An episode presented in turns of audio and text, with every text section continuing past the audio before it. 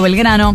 Las entradas ya están en la venta por entrada1.com. No cuelgues, que las anticipadas son limitadas. Socios de la comunidad, claro, tienen beneficio exclusivo ingresando a descuentos.futurock.fm. Claro, claro.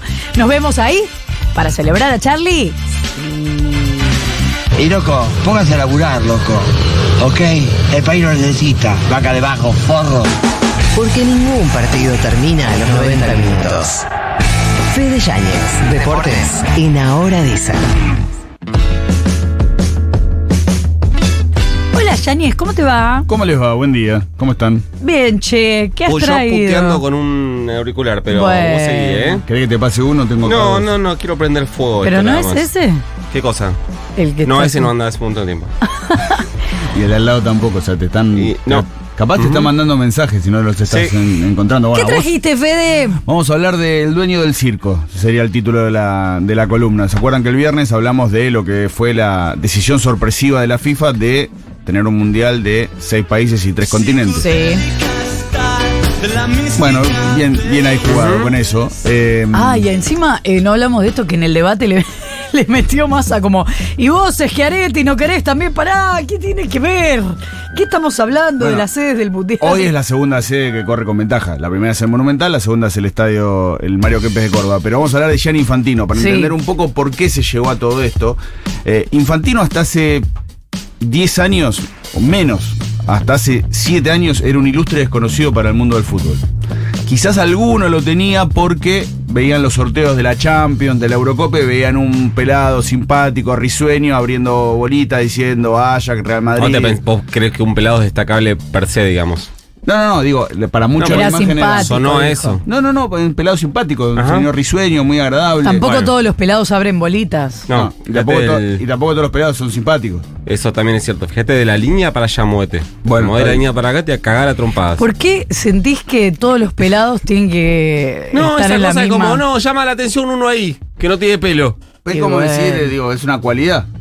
Como un peludo, también Sí, le dirías sí, un sí. peludo. A Cucurella, el compañero Enzo Fernández que Sí. toma mate, le decís peludo. Pues Sí. tiene- bueno, A la reta lo rebardean también por peludo. Bueno, eso es otra cosa. Hay un montón. Bueno, no vamos a, a seguir indagando en cosas que nos van a traer problemas. Pero bueno, hasta hace siete años era esa la imagen, quizás, era el secretario general de la, de la UEFA.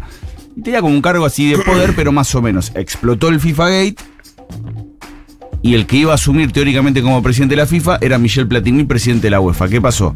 Cuando caen los sudamericanos, se empieza a dar el efecto dominó. Primero cae Blatter, que si bien es elegido como presidente de la, de la FIFA, tiene que deponer su actitud, llamar a elecciones, y en el medio cae Platini por un pago que le había hecho Blatter, que nunca se entendió cómo, de 2 millones de euros en 2002. Ahí cae. Entonces la UEFA Dos dijo... millones de euros. Sí, 2 millones de euros, un montón de plata. Nunca Mm. se entendió por qué. El tema es que la UEFA quería tener su presidente porque desde 1974 no lo tenía. Había estado Avalanche y si bien Blatter es europeo, no respondía a la UEFA. Respondía a Blatter, a Grondona, a Avalanche y a un montón de dirigentes que no eran los europeos. Por eso es que Infantino termina como presidente de FIFA, teóricamente de manera interina, Ujú. y hoy es el tipo más poderoso del fútbol. Él entró a la UEFA en el 2000, es abogado, es hijo de inmigrantes italianos, se crió en Suiza, siempre contó su historia de sus padres como dos eh, laburantes que cruzaron la frontera, que a él le hacían bullying cuando era chico porque era pelirrojo y tenía rulos y que no sabía jugar a la pelota y que gracias a eso, al Inter y a Maradona pudo salir adelante. ¿Por qué había sido que él hace poco habló de eso para querer, eh, para justificar algo? No, porque lo estaban corriendo mucho por, por izquierda por este, por este asunto. Ah, por Qatar. Pues exactamente. Sí, ya me acuerdo. ¿Por qué? Porque Infantino, el primer mundial que puede decidir es el de 2026, que es cuando lo pasa a 48 equipos y se lo dan a Estados Unidos como reciprocidad por haberle cagado el de 2022 que le dieron a Qatar en el marco de todas las sospechas que hubo, habrán y seguirán habiendo. Y ahora mete este doblete de los seis, de las seis sedes. Pero, yendo a lo de Qatar, Infantino es muy inteligente y muy hábil como político. Eh, se sabe rodear, es miembro del COI. En 2018 estuvo, ¿se acuerdan acá cuando vino la final el de la Copa Comité? Olímpico Internacional. Sí, el COI. perdón. Eh, ¿Se acuerdan cuando vino acá en 2018 a la cancha de River? A la final que terminó Ujú. siendo fallida, que se fue todo escupido y demás. Semana después volvió al país. Porque fue uno de los invitados a la cumbre del G20 por Mauricio Macri, que después Macri lo termina convirtiendo en el presidente de la Fundación FIFA. De hecho, Infantino fue reelecto este año hasta 2027 y las especulaciones, todavía no muy fundadas, hablan de que el candidato de Infantino para 2027 sería Macri, justamente para presidir la FIFA, algo que todavía falta un montón, no está confirmado y no deja de ser un rumor. Infantino tiene A muy favor. bueno, veremos. Eh, va a ser el presidente de la FIFA cuando venga el Mundial acá, te aviso. Mejor. Lo cierto es que eh, Infantino tiene muy buena relación con Putin, con el presidente de China, con los presidentes del príncipe de Arabia Saudita y lo de Qatar, lo que marcabas vos, Flor, es porque él en 2021 se mudó a Qatar. Él vive ahí con su esposa y dos de sus cuatro hijos que van al colegio y de hecho ¿En Qatar? en Qatar. Dios mío. Como un guiño a Qatar. Sí, la mujer la debe pasar. Igual la mujer es libanesa, con lo cual en algún punto culturalmente debe tener más punto de contacto que los que tiene Infantino. No sé si eso es bueno o es malo, pero bueno, es una cuestión. Y este año trasladó oficinas de la FIFA a Miami para tirarle un centro también. Todo lo que son los no lugares del mundo.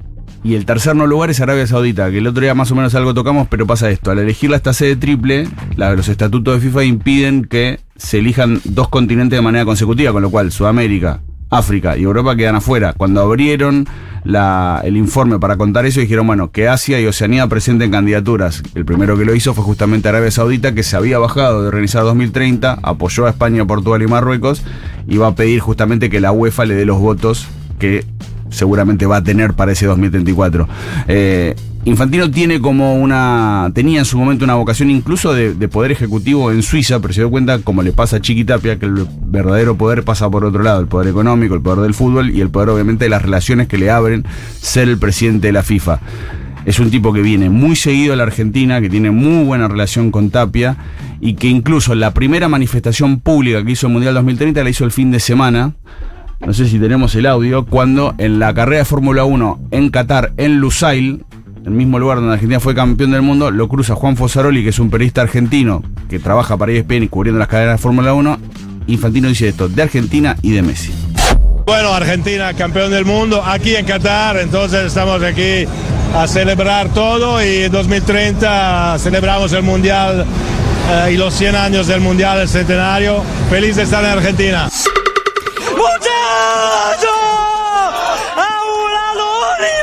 Un dato que te sumo, ¿sabes quién estaba en ese evento que está súper metido en las. no sé cómo llamarle, los negocios de todo aquello?